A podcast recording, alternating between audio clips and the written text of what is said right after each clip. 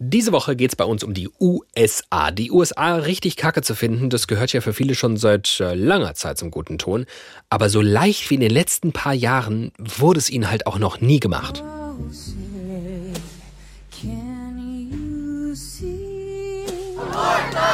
It is a tectonic shift on abortion rights. For 50 years, women in America have had a constitutional right to an abortion. And now, just like that, the Supreme Court has decided that it's finished. Ain't no justice in this town. Ain't no justice in this town. We're going to walk down to the Capitol.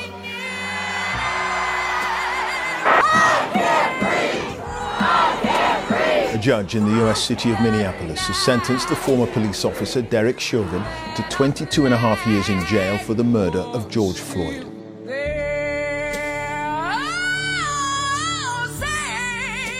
We are very divided right now. Everything is fair game, everything goes. Und auch ich muss zugeben, meine Faszination für dieses Land hat die letzten Jahre ziemlich gelitten. Und als wir dann letzte Woche so über die neue Folge nachgedacht haben, ähm, waren wir einigermaßen erstaunt, als unser Kollege Rick um die Ecke kam und sagte, hm, ich reenacte das jetzt kurz.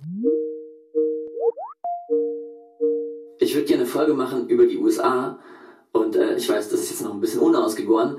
Auf jeden Fall soll es nicht darum gehen, wie scheiße alles ist und dass alles vor die Hunde geht, sondern warum die USA, das ist auch meine persönliche Meinung, warum das immer noch ein richtig geiles Land ist. So, dann fingen wir an zu diskutieren darüber, was doch alles so kacke an den USA ist.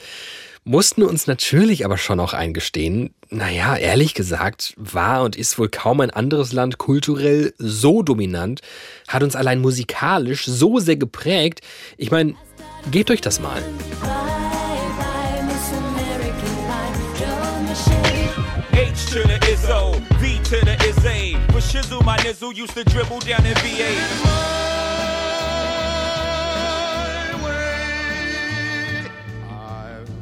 Und ja, als Kind eines Westdeutschlands der 80er, 90er Jahre waren die USA einfach allgegenwärtig. Wer wie ich seine halbe Kindheit vorm Fernseher verbracht hat, hat seine halbe Kindheit irgendwie auch in den USA verbracht. Mein Name ist Forrest, Forrest Gump. Na warte, du Kleiner!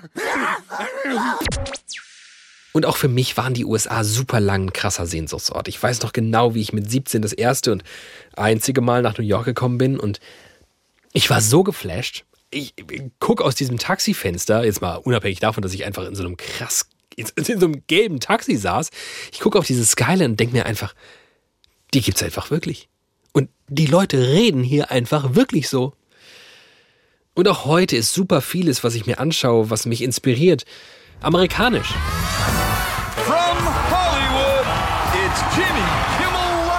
Aber wiegt unsere popkulturelle Sozialisation all das auf, was schiefläuft in diesem Land?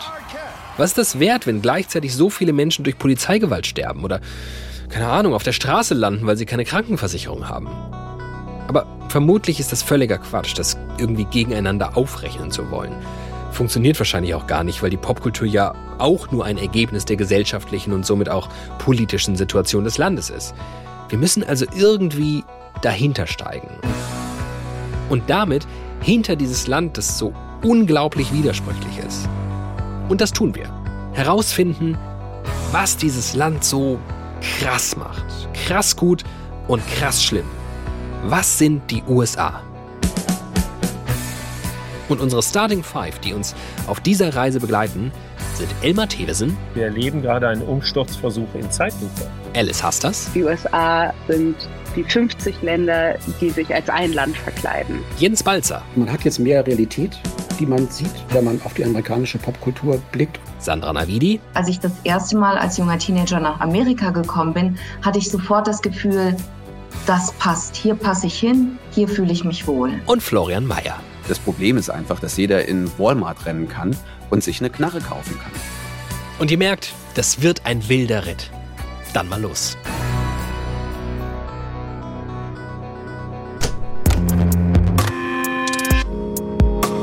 Ich bin David Alf und ihr hört Studio Komplex. Washington DC isn't like your typical city. Welcome to Washington Das ist Washington, D.C., Hauptstadt der USA, politisches Zentrum der USA und Arbeitsplatz von Florian Mayer. Mein Name ist Florian Mayer. Ich arbeite jetzt seit acht Monaten für die ARD im Studio in Washington, D.C. und habe noch vier Monate vor mir.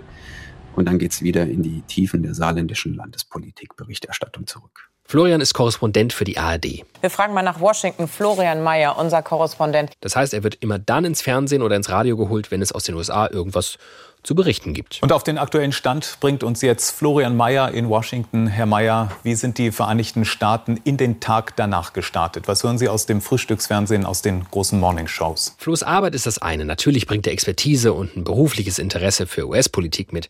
Aber dass er in den USA gelandet ist, das hängt auch mit der Begeisterung und Faszination für dieses Land zusammen. Ich finde dieses Land cool und ich mag die USA, sonst hätte ich nicht gesagt, ich verlagere mal kurz für ein Jahr meinen Lebensmittelpunkt hierher. Und ich sag mal so, Flo's Begeisterung für dieses Land, die überträgt sich ziemlich schnell, wenn man ihn über US-Sport reden hört. Wir haben hier in DC in der Nähe vom Kapitol des Hamptons, das ist eine reine Green Bay Packers Bar und das ist so geil, weil das erfüllt dann voll das Klischee. Du sitzt halt da im kompletten Gear, da sitzen Leute, die haben Jerseys an, die sind 30 Jahre alt, da ist wahrscheinlich schon fünf Liter Bier durchgelaufen. Es wird Fingerfood gegessen, es werden die geilen Eimer mit Eis gefüllt und Miller Lightbier, das dann plötzlich auch schmeckt, wenn man es mit 40 Leuten zusammen trinkt, ähm, auf den Tisch gestellt und äh, es ist halt, die, die Stimmung ist unfassbar. Ja, und geneigte Studiokomplex-HörerInnen werden inzwischen mitbekommen haben, so ein richtig crazy Sports-Fan wird aus mir wahrscheinlich nicht mehr, aber ich spüre förmlich, wie meinem Kollegen Rick Oppermann das kleine Footballherz aufgeht. Absolut. Die Sache ist halt, Flo mag ein riesiger Fan dieses Teils der US-Kultur sein, aber selbst wenn er wollte, könnte er sich vermutlich davon in seinem Urteil nicht komplett einlullen lassen. In seiner Antwortmail auf unsere Interviewanfrage hin hat er einen sehr bezeichnenden Satz geschrieben, nämlich mein Verhältnis zur USA meandert, seit ich hier bin, zwischen Begeisterung und Fassungslosigkeit. Und diese Fassungslosigkeit, die hat Gründe. Wenn Flo zum Beispiel von einem Amoklauf an einer Grundschule berichten muss, wie es vor kurzem in Uvalde, Texas. He shot and killed horrifically er kam in den Klassenraum, sagte, ihr werdet alle sterben und begann zu schießen. Uvalde lief ab und du kannst es hier im Grunde dann, dann live verfolgen und du musst ja auch immer an der Nachrichtenlage dranbleiben und dann kriegst du mit so und so viele tote Kinder, so und so viele tote Kinder, die und die Waffe ist eingesetzt worden.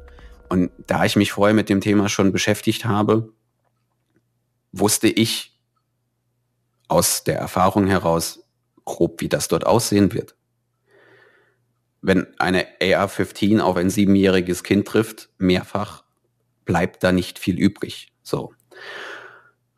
Und dann bekommst du Anfragen und dann kommen Gesprächsanfragen und dann wollen die Leute darüber reden.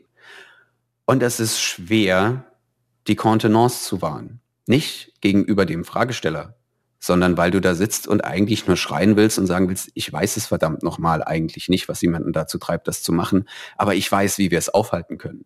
Und ich weiß, was das große Problem ist. Das Problem sind nicht psychische Krankheiten. Das Problem ist einfach, dass jeder in Walmart rennen kann und sich eine Knarre kaufen kann. Ja. Okay. Ging relativ schnell hier die Stimmung ins ähm, absolute Limit runterzuziehen. Ähm, schade, haben noch relativ viel vor in dieser Folge. Ähm, aber ich sag mal so, diese Ambivalenz, diese Gleichzeitigkeit von Wow, die USA und wow, Alter, die USA, die steht irgendwie sinnbildlich für das Land und vermutlich auch irgendwie für diese Folge. Also, wir müssen da durch. Und wer weiß, vielleicht blicken Menschen, die noch viel länger in den USA leben als Flo, auch nochmal anders drauf. Mein Name ist Sandra Navidi. Ich bin Rechtsanwältin in Deutschland und in den USA. Ich lebe in New York, bin dort als Finanzexpertin tätig und bin Bestsellerautorin und schreibe gerade mein drittes Buch fertig. Die DNA der USA heißt es und äh, kommt im Oktober raus. Was mir auffällt in Amerika, und das fängt schon an, wenn ich auf dem Flughafen lande, wo ich sehr viele diverse Menschen sehe, die dort zusammenkommen. Und dann denke ich, was fühlt sich hier anders an als in Deutschland, was ja auch diverser geworden ist. Und da würde ich sagen, in Amerika das unmittelbare Gefühl, was ich habe, ist, dass wir sind eine Gemeinschaft. Wir machen alle zusammen ein großes Ganzes aus.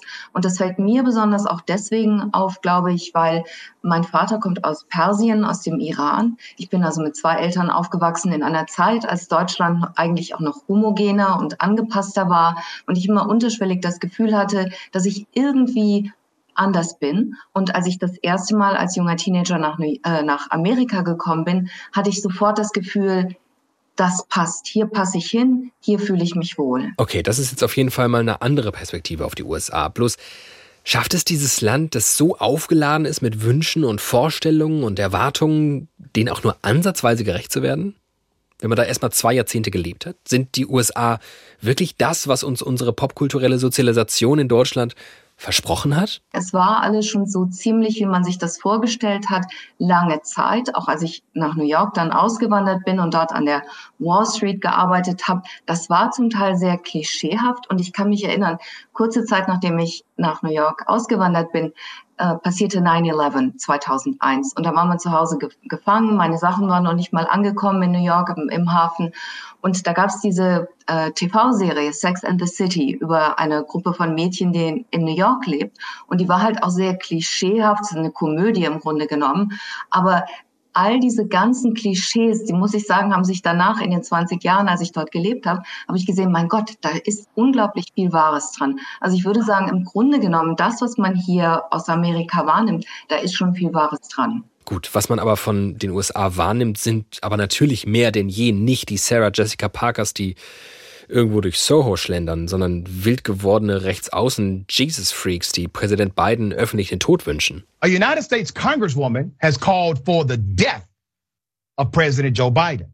And the audience gave her a round of applause. I do want you to know I pray for our president. Psalm 109.8 says, May his days be few and another take his office.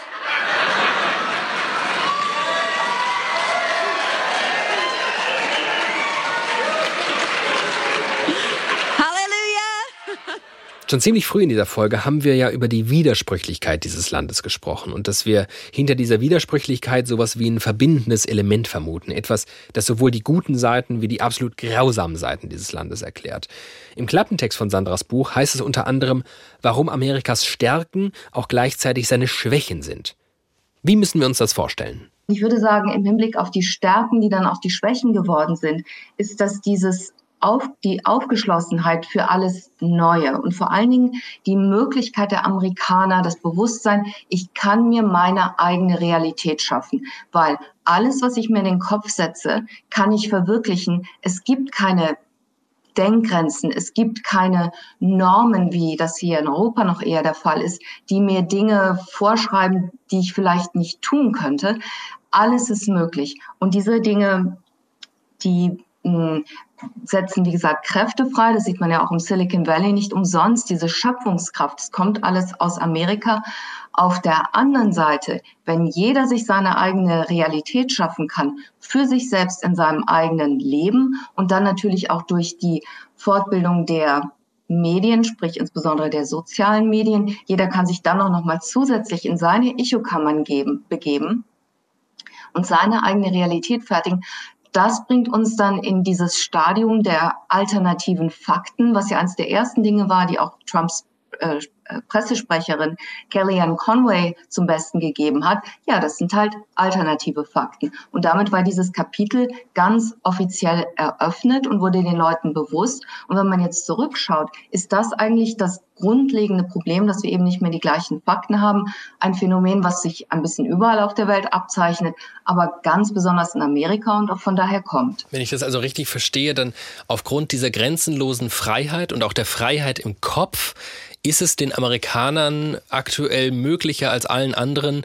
diese Freiheit quasi zu ihren Lasten auszunutzen, im Sinne von, man denkt auch in Sphären, wo andere gar nicht hindenken und denkt in Fakten, die halt keine Fakten sind. Habe ich das richtig verstanden? Ja, ganz genau. Nicht umsonst sehen wir dort Milliardäre. Es gibt auch in anderen Regionen der Welt Reiche, aber da haben wir zumindest da schon mal zwei, ähm, die den Weltraum erobern wollen. Die wollen nicht einen, die wollen nicht 100 Leute im Weltraum ansiedeln, sondern Milliarden, sagt Jeff Bezos, der Gründer von Amazon. Ja, und wenn man den ganzen Weltraum erobern kann, warum soll man da nicht sein eigenes Land erobern? denkt sich wahrscheinlich jemand wie Trump, wo ja hier auch niemand auf die Idee gekommen wäre, einfach zu sagen, äh, jetzt hier in Deutschland zum Beispiel, zu sagen, nö, also die Opposition wer auch immer die Wahlen gewonnen hat, das stimmt so nicht. Wir haben gewonnen, die haben gelogen, alle Wähler haben betrogen, die für die angeblich gewählt haben. Also das ist so außerhalb der Vorstellungskraft. Es fing ja schon mal damit überhaupt an, dass ein Reality-Star, den ich übrigens auch aus New York kannte, Donald Trump, äh, im, im Weißen Haus sitzt, wo ich mich auch Jahre später noch gekniffen habe und gedacht habe, das, das kann nicht, das, ich kann es immer noch nicht fassen. Es ist, als ob auf einmal Dieter Bohlen Bundeskanzler ist und der war wahrscheinlich noch kompetenter.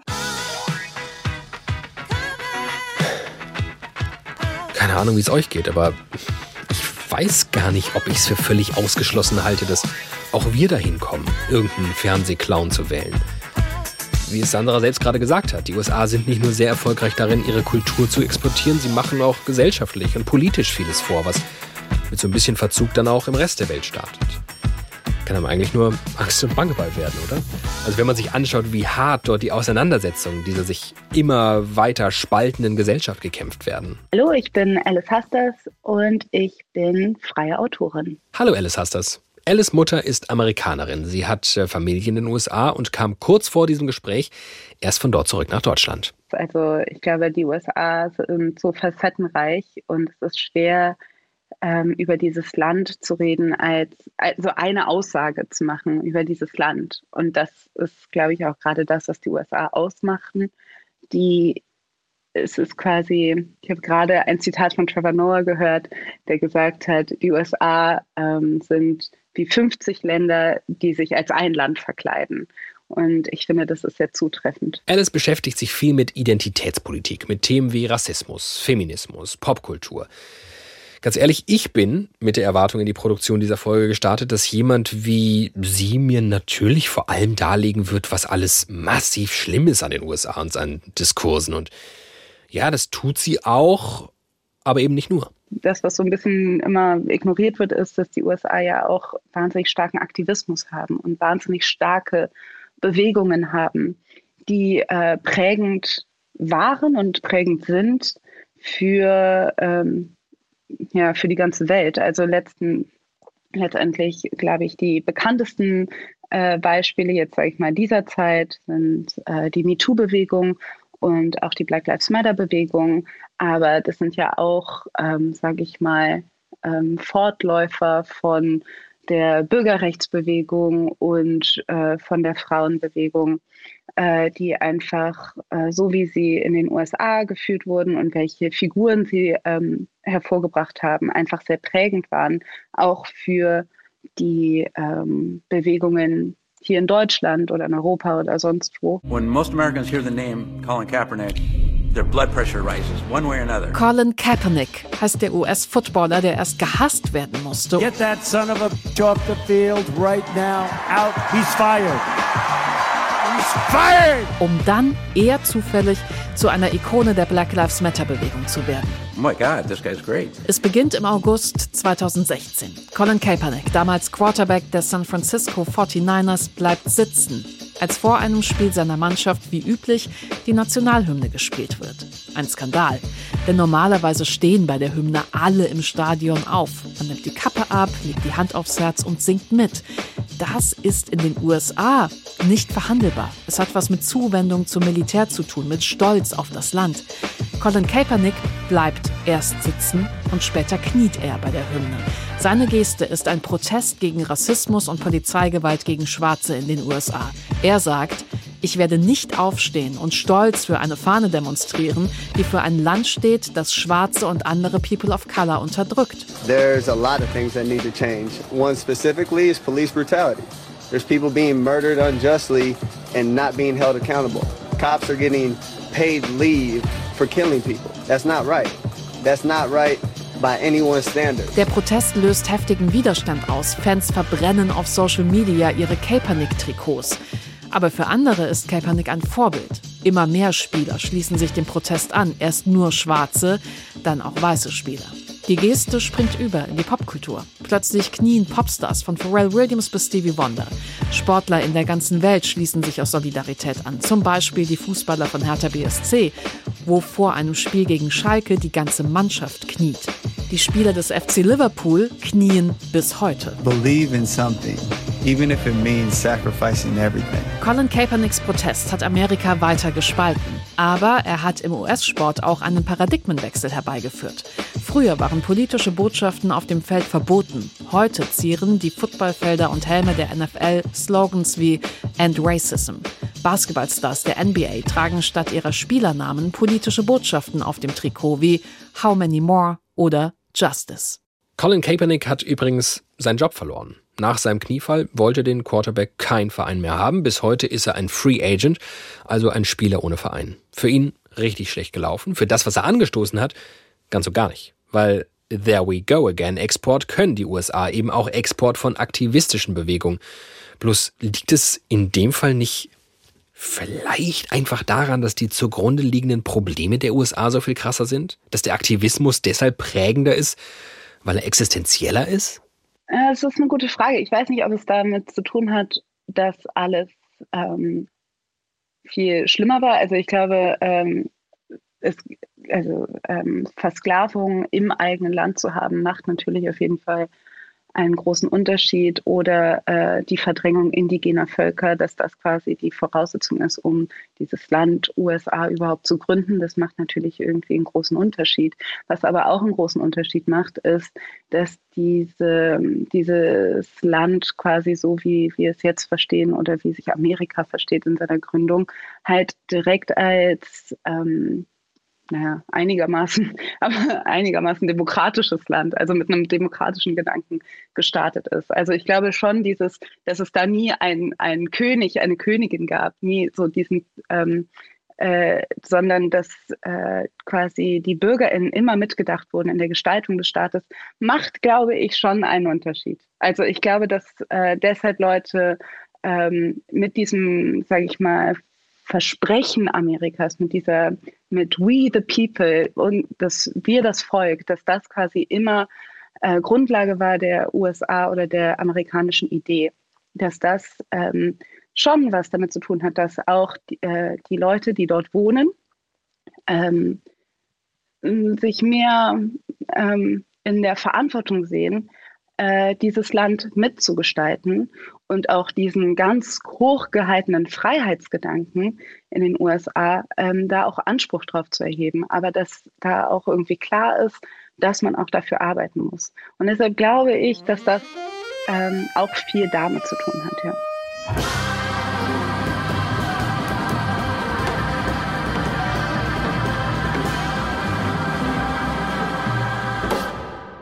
Dass die Bürger immer mitgedacht wurden in der Gestaltung des Staates. Den Aspekt finde ich wirklich spannend, auch und gerade so in Bezug auf Deutschland und unsere Mentalität, wenn es um gesellschaftliche Veränderungen geht und wer die eigentlich anstoßen darf und soll.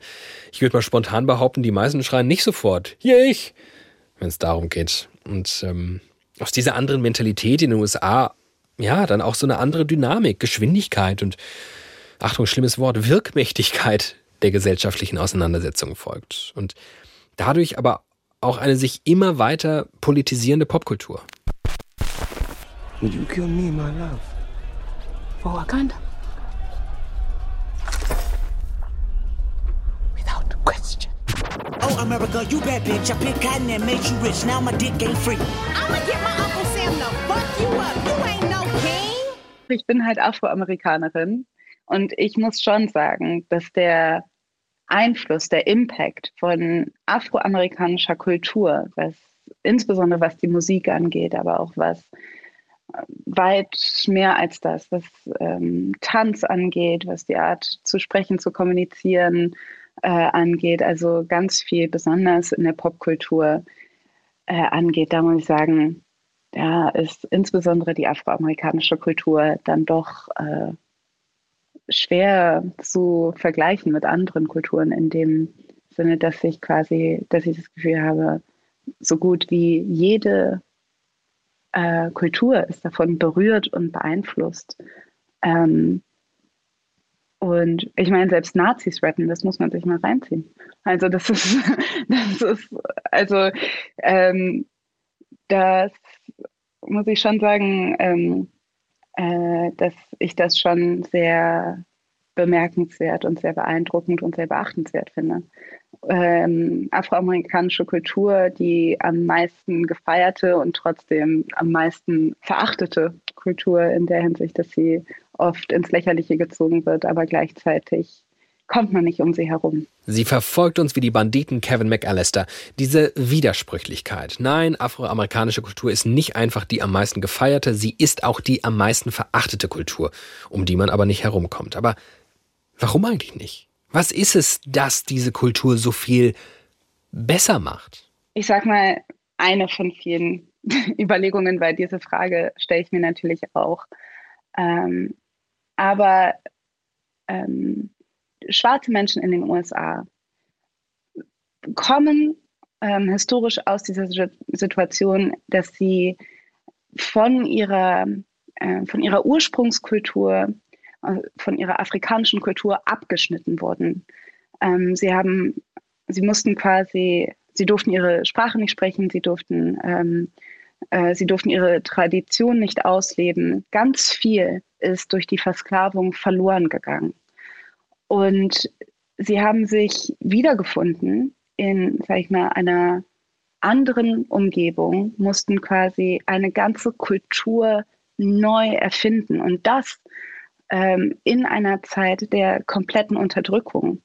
Ähm, Kultur war quasi ähm, auch Überlebensinstrument, wenn man irgendwie, ja, wenn man nur lebt, um, um zu arbeiten oder um genau. Also wenn man versklavt ist, dann ist so etwas wie Singen und Tanzen und Kommunizieren, dann ist das, hat das einen ganz anderen Stellenwert, dann ist das ähm, Mittel zum Überleben. Und ich glaube, diese Kombination aus dieser Dringlichkeit, aus diesem, aus diesem ähm, dass das quasi mehr ist als nur Spaß und Gesellschaft, sondern tatsächlich Überlebenskampf dass das etwas und gleichzeitig diese ähm, Dringlichkeit, in der auch komischer, paradoxerweise so eine Freiheit liegt, dass man nimmt, was man kriegen kann. Give me the ball, give me the ball, take a top shift. Call my girls and put them all on a spaceship. Hang one night when young say I'll make you famous. Have you ever seen the stage going ape shit? Okay, wir kommen nicht drum rum. Wir können nicht die ganze Zeit Popkultur dies, Popkultur das fallen lassen. Lasst uns über Popkultur sprechen, vielleicht auch im Besonderen über Musik, etwas, das in seiner Widersprüchlichkeit ganz unwidersprochen richtig stark ist in den USA. Ich heiße Jens Balzer, ich wohne in Berlin, bin Autor von Büchern und Journalist, vor allem im Feuilleton der Wochenzeitung die Zeit, so ein paar Bücher über die Kultur- und Gesellschaftsgeschichte geschrieben, wo es um deutsche, aber auch um US-amerikanische Popkultur im Austausch geht. Wie kommt es bloß, dass die USA einerseits diese krassen Rassismusprobleme haben und auf der anderen Seite afroamerikanische Musik so stilprägend, so entscheidend ist für die US-Kultur? Es gibt ein, ein, ein wunderbares, einschlägiges Buch dazu von Greg Tate, einem letztes Jahr verstorbenen afroamerikanischen Theoretiker. Das heißt Everything but the Burden, alles außer der Bürde.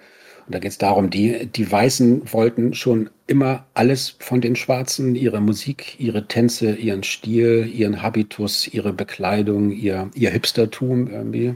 Sie wollten alles außer der Bürde des Rassismus. Das konnten die Schwarzen gerne für sich selber behalten. Und aus diesem Widerspruch ich weiß gar nicht, ob man das erklären kann.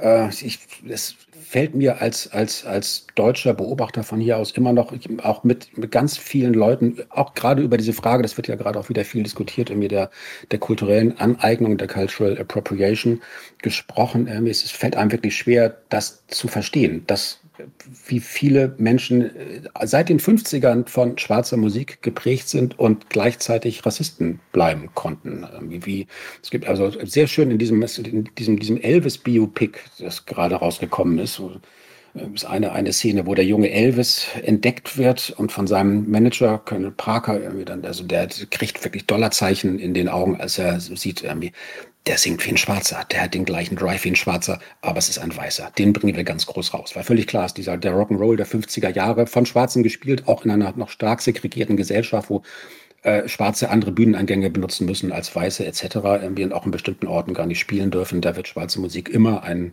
Nischenprodukt bleiben, bis auf weiteres. Aber Weiße, die den Schwarzen das wegnehmen und dann auf ihre Weise mit Country oder irgendwas anderem verbinden für ein großes weißes Publikum, die werden enorm erfolgreich sein. Das zieht sich durch die gesamte Kulturgeschichte der USA eigentlich bis in die Nullerjahre. Der Erfolg, erste erfolgreiche, wirklich Megastar der Rap-Szene war Vanilla Ice, ein Weißer. Der erfolgreichste Rapper der Nullerjahre war Eminem, auch ein Weißer.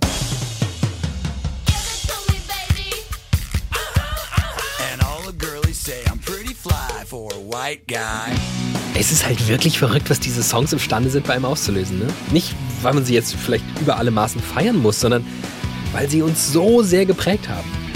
Wie erklärt sich das eigentlich? Auch, dass amerikanische Musik unsere Jugend begleitet hat, wie wenig sonst und das wahrscheinlich auch mit unseren Kindern tun wird. Da muss ich dir ein bisschen widersprechen oder das vielleicht auch relativieren. Ich glaube, eigentlich kann man beobachten, dass die USA diese unangefochtene Leitfunktion, die sie jahrzehntelang für die globale Popkultur hatten, also die haben sie mit Sicherheit eingebüßt. Zum einen, weil gerade der, sagen wir mal, so der asiatische Raum so wahnsinnig groß geworden ist. Also die größten Boygroups des Planeten kommen nicht mehr aus den USA, die kommen aus Südkorea.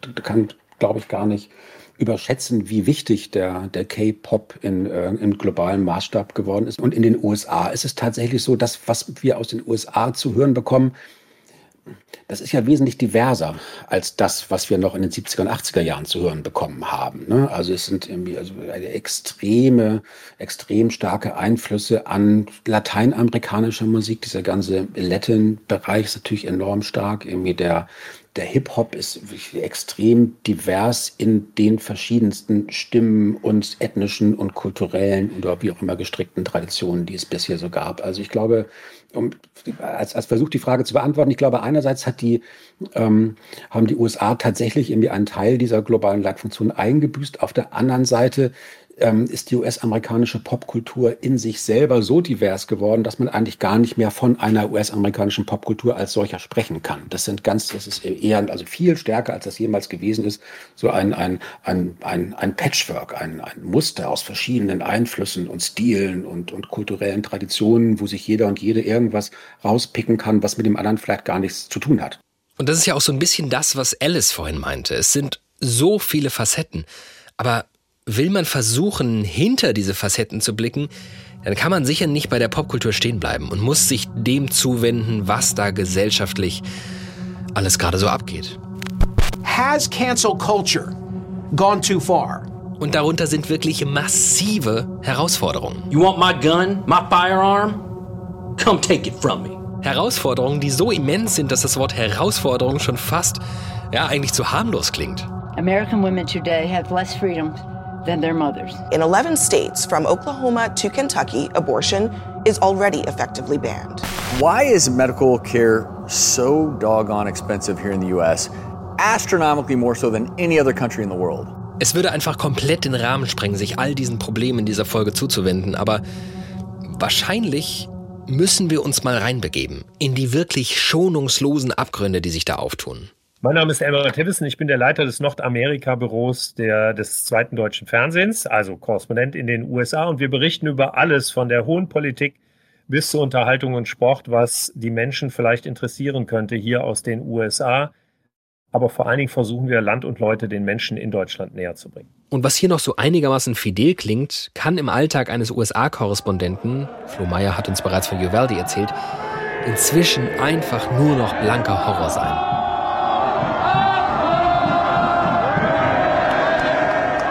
Ja, wir kamen an jedem 6. Januar 2021 früh ans Kapitol. Wir standen auf der Rückseite, also zum obersten Gerichtshof hin. Ähm, und zwar an einer Stelle, wo für Live-Positionen dann die entsprechenden Anschlüsse sind für Fernsehteams, um den ganzen Tag über live aus dieser Situation zu berichten. Und wir sahen sofort zwei Dinge. Erstens, es waren schon eine ganze Menge Trump-Anhänger da und die waren ich sag mal, ein Stück weit aufgepeitscht. Also man, man hörte sich schon recht früh so Sätze an, ihr seid Feinde des Volkes, also wir Journalisten, wir Medien, äh, und wir holen uns unser, unser Recht zurück und unsere Macht zurück und das hier ist unser Haus, das Kapitol. Man merkte, die hatten im Grunde genommen Lust, das Kapitol zu stürmen.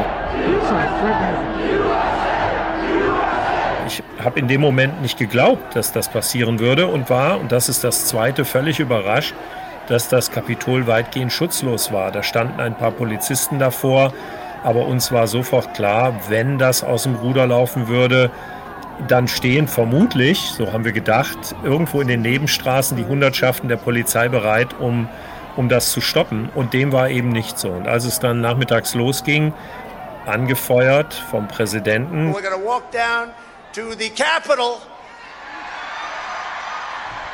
and we're going to cheer on our brave senators and congressmen and women. der die äh, Demonstranten zu dem Zeitpunkt, würde ich sie noch so nennen, ans Kapitol geschickt hat. Aber diese Demonstranten mutierten sehr, sehr schnell zu aus meiner Sicht Aufständischen und Extremisten.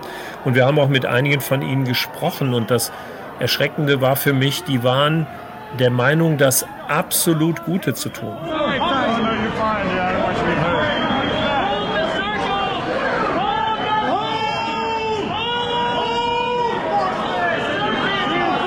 Die waren der Meinung, sie waren völlig im Recht in dem, was sie taten. Auch hinterher äh, waren sie völlig der Meinung, dass das in Ordnung war, die, diese wichtige demokratische Übung im Kapitol zu stören, zu stoppen, auch teilweise Gewalt anzuwenden.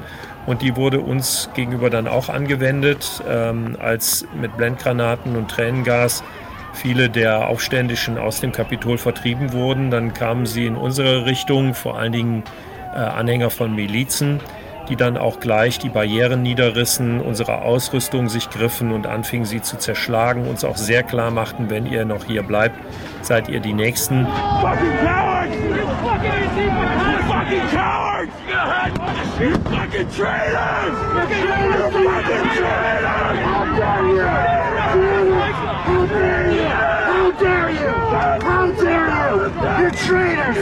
You're traitors! Wir haben dann am Ende Ausrüstung im Wert von 30.000 Dollar verloren, die Kollegen von Associated Press mehrere hunderttausend Dollar, aber wir haben Glück gehabt. Wir sind mit heiler Haut davongekommen, was man für manch anderen nicht sagen kann. Und wir sind natürlich auch nur die Seitengeschichte gewesen. Das, was da passiert ist, war ein Angriff auf die Demokratie, auf das Herzen der Demokratie, ein Umsturzversuch, und zwar mit einer brutalen Gewalt, von der wir ja, ich sag mal, über ein Jahr später noch neue Einzelheiten erfahren, die ich mir so zu dem damaligen Zeitpunkt nicht hätte vorstellen können. Kurzer Recap, was das so für Einzelheiten waren. Beim Sturm auf das Kapitol sind fünf Menschen ums Leben gekommen, ein Polizist, vier Trump-Anhänger.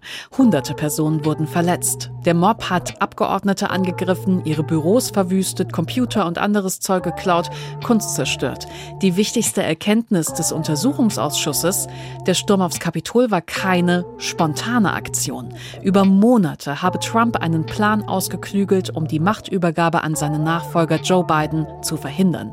Trotzdem ist Donald Trump bei dem folgenden Amtsenthebungsverfahren ohne Schaden durchgekommen, weil die erforderliche Zweidrittelmehrheit gegen ihn nicht zustande gekommen ist. Die Institutionen, die äh, über 250 Jahre gehalten haben, die sind jetzt so im Grunde genommen erodiert und angegriffen, dass sie wahrscheinlich nicht stark genug sind, um diese Angriffe auf die Demokratie zu überleben.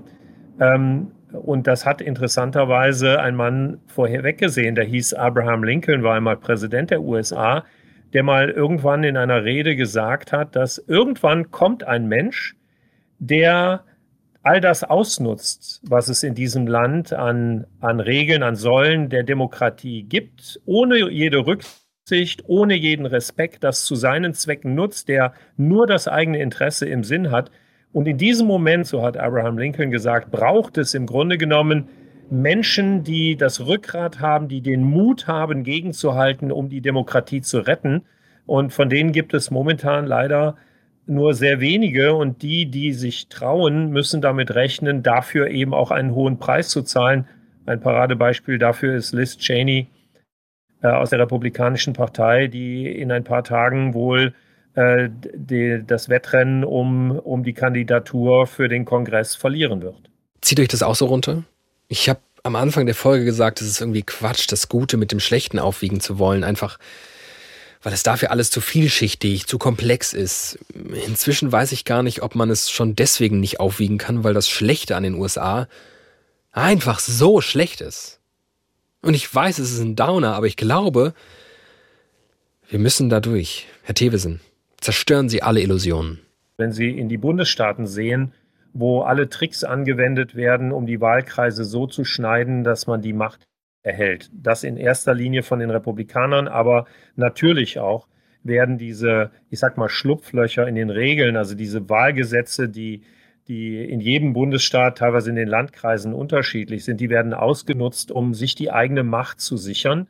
Ähm, es kommt dazu, dass Kandidaten antreten, die nicht nur offen propagieren, dass bei der letzten Wahl betrogen worden sein soll, entgegen aller Beweise, die es gibt, dass nicht betrogen wurde, ähm, die offen damit antreten und sogar für Ämter antreten, in denen sie nachher, wenn sie gewinnen, auch die Macht darüber hätten, über Wahlergebnisse zu entscheiden, als Gouverneure, als Innenminister in den jeweiligen Bundesstaaten. Es gibt allein vier Bundesstaaten, in denen Innenministerkandidaten auf der republikanischen Seite sich durchgesetzt haben bei den Vorwahlen, die ganz klar sagen, ähm, bei der Wahl 2020 wurde betrogen und sie würden auch persönlich dafür sorgen, wenn das Wahlergebnis ihnen seltsam erscheint, dass es dann annulliert wird, für ungültig erklärt wird.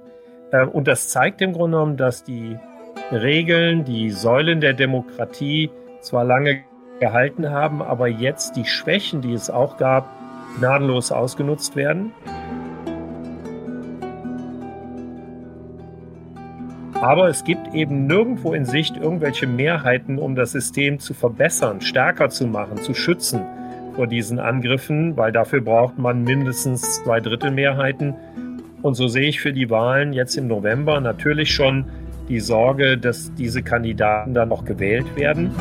Also mir fällt es überhaupt nicht schwer festzustellen, die USA sind irgendwie am Arsch. Aber ich habe euch eben was unterschlagen. Als Elmar Thewesen gerade angesetzt hat, um uns vollends davon zu überzeugen, wie schlimm es um die USA steht, da hat er seinen Monolog so begonnen. Also ich bin ein hoffnungsloser Optimist, wenn man das so sagen kann. Das heißt, ich glaube immer noch daran, dass diese Demokratie überleben kann. Und ich so, ach wie schön, endlich mal ein bisschen Hoffnung. Und dann biegt er ab und sagt, ich gehe noch mal einen Schritt weiter, wie schlimm es gerade ist. Wir erleben gerade einen Umsturzversuch in Zeitlupe wo alle Tricks angewendet werden. Um okay, wieso genau ist Elmar Thewesen nun ein hoffnungsloser Optimist? Sehe ich für die Wahlen jetzt im November natürlich schon die Sorge, dass diese Kandidaten dann noch gewählt werden.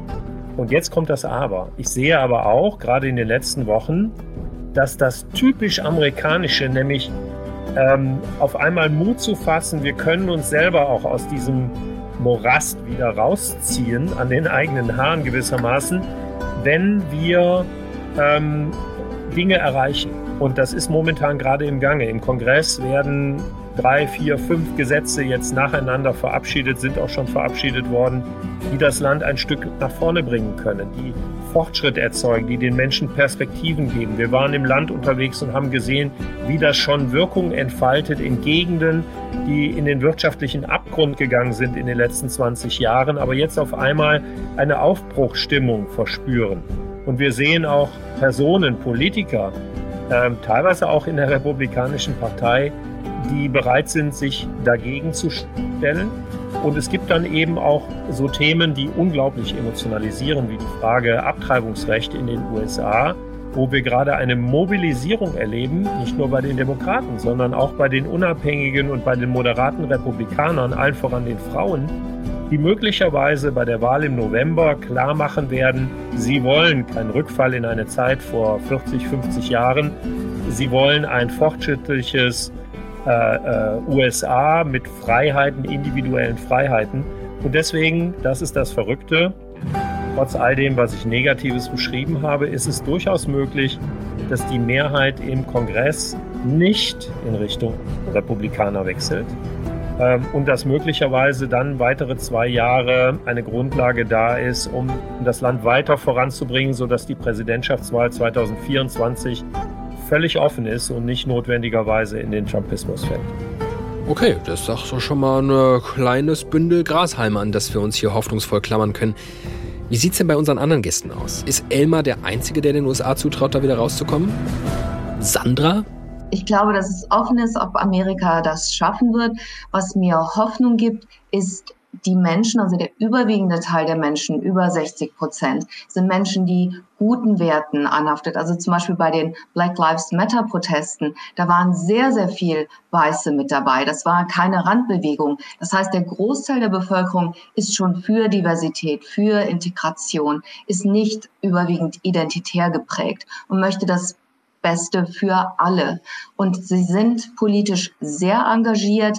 Sie, ich hoffe, weil die Radikalen haben natürlich einen Vorteil. Sie halten sich an keine Regeln, sie brechen alle Normen und Gesetze und diejenigen, die sich dran halten und nur innerhalb dieser vorgeschriebenen Verhaltensbox äh, sich bewegen, die haben natürlich per se einen Nachteil. Aber ich hoffe, dass das, dass Donald Trump mit seinen Verstörungs Bemühungen der Institutionen und Strukturen in den USA noch nicht so weit fortgeschritten ist. Also ich hoffe, dass diese Institutionen, die Checks and Balances, die Kontrollmechanismen noch so weit bestehen, weil die Bereitschaft der in Anführungsstrichen Guten ist auf jeden Fall da, sich zu engagieren. Die Bereitschaft der Guten, sich zu engagieren. Ich glaube, darin steckt wirklich vielleicht sowas wie die Superkraft der USA. Diese Fähigkeit, aus sich heraus eine Kraft und einen Willen zu schöpfen, der von äußeren Umständen geradezu unbeeindruckt ist.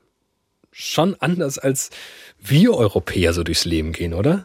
Ja, es ist, es ist, es ist tatsächlich dieses Hoffnungsding.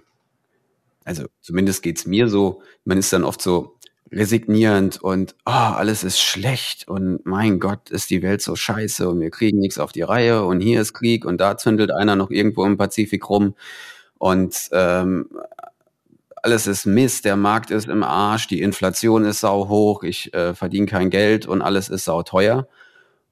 Und das hast du hier halt auch, aber gleichzeitig triffst du dann halt echt auf Menschen, die sagen so, ja, ist doch, ist doch alles okay, wird doch. Das hat bisher immer funktioniert. Mein Gott, ja, dann kostet Zahnpasta halt jetzt mal 10 Dollar, reg dich halt nicht so auf dann benutzt halt ein bisschen weniger und alles ist okay. Und am Samstag gehen wir Hotdogs essen im Footballstadion, gucken uns ein geiles Spiel an und das kriegen wir schon irgendwie alles auf die Reihe, wenn wir uns alle zusammentun und das halt machen. Da sind die hier ein bisschen entspannter und ein bisschen lockerer und ich glaube, das kommt halt so ein bisschen einfach aus der, aus der Geschichte dieses Landes raus. Die mussten sich das hier alles irgendwie, als sie herkamen, halt hart abbringen. Man muss auch dazu sagen, den abbringen, den es eigentlich gehört hat, die sie gehört hat, die sie jetzt in Lager gesteckt haben. Das ist immer irgendwie eine scheiß dunkle Geschichte dabei, wenn man über Amerika redet. Aber so dieses, dieses, wir machen das jetzt einfach und wir probieren das jetzt aus und dann kriegen wir das irgendwie hin und am Ende wird das gut und das wird für alle gut. Die Realität sieht so aus, dass es nie für alle gut wird, sondern nur für einen kleinen Teil. Aber ähm, das hält sie nicht davon ab zu sagen, okay, wir probieren das jetzt und wir probieren irgendwas besser zu machen. Und das ist was tatsächlich, was, was ich hier ganz, ganz krass erlebe und eigentlich an jeder Ecke. Und das ähm, betrifft jeden Bereich der Gesellschaft irgendwie. Und das, das gibt tatsächlich Hoffnung, dass sie das irgendwie noch hinkriegen. Und ich finde es so bezeichnend, dass Flo in seinem Plädoyer, warum gerade die USA da rauskommen können, warum in den Einzelnen so viel Kraft steckt, er auch wieder relativieren muss, dass die Geschichte der USA halt auch einfach geprägt ist von diesen absurden Widersprüchlichkeiten. Mein Eindruck ist langsam, so gut die USA immer darin waren und, und auch sind, Dinge zu vermarkten, waren sie auch sehr gut darin, sich zu vermarkten, als ein Land, dem ein Versprechen innewohnt. Und wie es bei gutem Marketing halt ist, ist es auch nicht so super wichtig, ob alles an diesem Versprechen stimmt. Alice fasst das so zusammen. Naja, also ich glaube, das, was die USA so ähm, faszinierend machen, ist, dass die so eine starke Geschichte haben. Also wir können, ich glaube, ähm, dass mehr Menschen quasi die Entstehungsgeschichte, so wie sie erzählt wird, mit Christoph Kolumbus, das ist zwar sehr fragwürdig und sehr kritisch zu betrachten, aber ich glaube, mehr Menschen in Deutschland könnten diese Geschichte besser simplifiziert erzählen als eine Entstehungsgeschichte Deutschlands. Also ich glaube, alleine schon dieser Mythos USA ist ähm, und diese Vision, dass es quasi der Melting Pot ist, dass Leute aus allen Ländern dorthin kommen, um eine neue Nation zu errichten.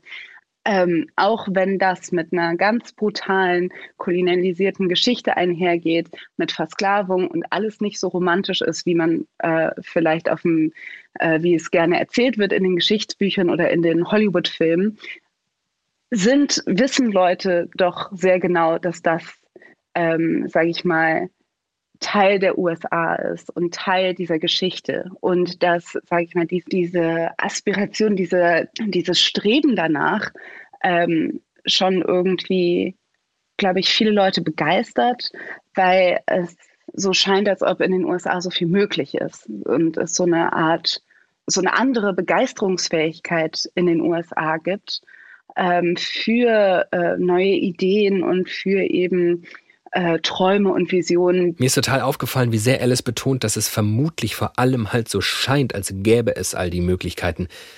Was aber, wenn es für das Versprechen und die Kraft, die ihm innewohnt, total egal ist, ob es wirklich so ist oder nur so scheint. Der einzigen kulturellen Dominanz hat das vermutlich eher geholfen. Jens Balzer erklärt das so. Der Kern dieses Landes sind immer die Widersprüche gewesen. Und der Kern dieses Landes ist auch die Popkultur ist ja entstanden, weil sich eine jugendlich rebellierende Generation gegen die spießige Elterngeneration wandte. Und das wäre ja nicht denkbar gewesen, wenn nicht gerade sagen wir so die, die Nachkriegsgeneration der US-amerikanischen Eltern irgendwie nicht so spießig und eng und verkrampft gewesen wäre. Und diese ganze sexuelle Befreiung, die in den USA ihren Ausgang nahm, von der wir dann ja auch in den 70er Jahren, nach, also ne, im, im, zweiten Schritt in Westdeutschland dann irgendwie popkulturell dann irgendwie profitiert haben durchaus, die wäre ja auch nicht denkbar gewesen, wenn nicht irgendwie die, die sexuelle Brüderie in den USA gleichzeitig so, äh, so, so krass gewesen wäre. Und die, also man, wir hatten den, der, der, der Marlboro-Mann, der irgendwie mich als, als, als Kind zum Rauchen verleitet hat oder als, als Jugendlichen zum Rauchen verleitet hat. Und wenn man jetzt in die USA kommt, ist man irgendwie mit einer, mit einer Zigarette in der Hand irgendwie der, der letzte Paria irgendwie. Und das war, das finde ich nach wie vor faszinierend. Und es ist natürlich faszinierend, um das jetzt auf keiner wirklich negativen Note enden zu lassen, wie aus diesen Widersprüchen und daraus, dass sich das, wir eine Gesellschaft haben, die wirklich unaufhörlich in Bewegung ist und wo die Leute sich aneinander reiben und zum Teil aber eben auch gegeneinander kämpfen, wie daraus wirklich auch immer wieder große Kultur entstanden ist was man, glaube ich, irgendwie in, den, in, in, meiner Generation bei der Adaption oder der Aneignung der US-amerikanischen Kultur irgendwie in den sagen wir mal, 70er, 80ern übersehen nicht mitgekriegt hat, war, aus, aus welchen Kämpfen, aus welchen Schmerzen, aus welchen Kränkungen auch diese Art der Kultur irgendwie entstanden ist. Man hat jetzt mehr Realität, die man sieht, wenn man auf die amerikanische Popkultur blickt und auch mehr Widersprüchlichkeiten. Das kann man durchaus auch als Fortschritt betrachten. Spannend. Vielleicht blicken wir inzwischen wirklich durch weniger getrübtes oder eben von Coca-Cola-Leuchtreklame gespiegeltem Glas auf die USA und waren sehr lange geblendet von einer augenscheinlich unendlichen Weite. In der Natur wie in den Köpfen dieser verrückten Amis. Also, wenn wir es auch nur irgendwie geschafft haben sollten, hier sowas wie die DNA der USA zu entschlüsseln, dann ist es vermutlich dieses sehr widersprüchliche Versprechen an jeden und jede Einzelne. Hier quasi, also vielleicht, wenn man nur und so, also ähm, dass ganz bestimmt ganz viel möglich ist.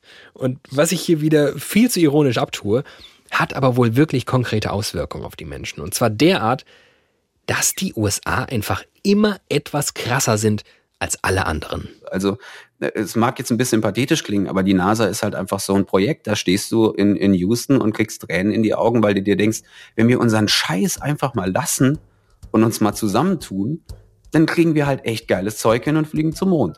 Fly me to the moon, let me play among the stars. Und das war Studio Komplex für diese Woche. Ambivalenter kann eine Folge nicht ausfallen als diese. Ambivalenter kann ich auf ein Land nicht blicken als auf die USA.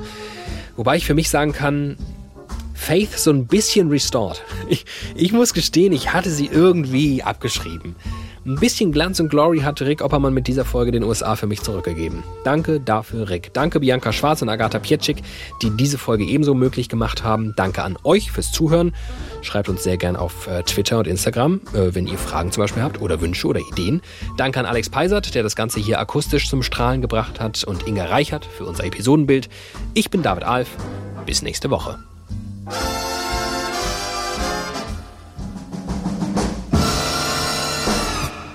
So, und ähm, kleines Easter Egg. Äh, Rick Oppermann, mein Freund und Kollege Rick Oppermann, der uns dieses Thema hier eingebrockt hat und der größte USA-Fan ist, den ich so kenne, ist so großer USA-Fan, dass er dieser Folge eine eigene Playlist bei Spotify gegönnt hat. Mit Songs aus dieser Folge, mit Songs, die ihm sonst irgendwie noch wichtig sind in seinem Leben, kann ich nur freundlich darauf hinweisen. Link ist in den Show Notes.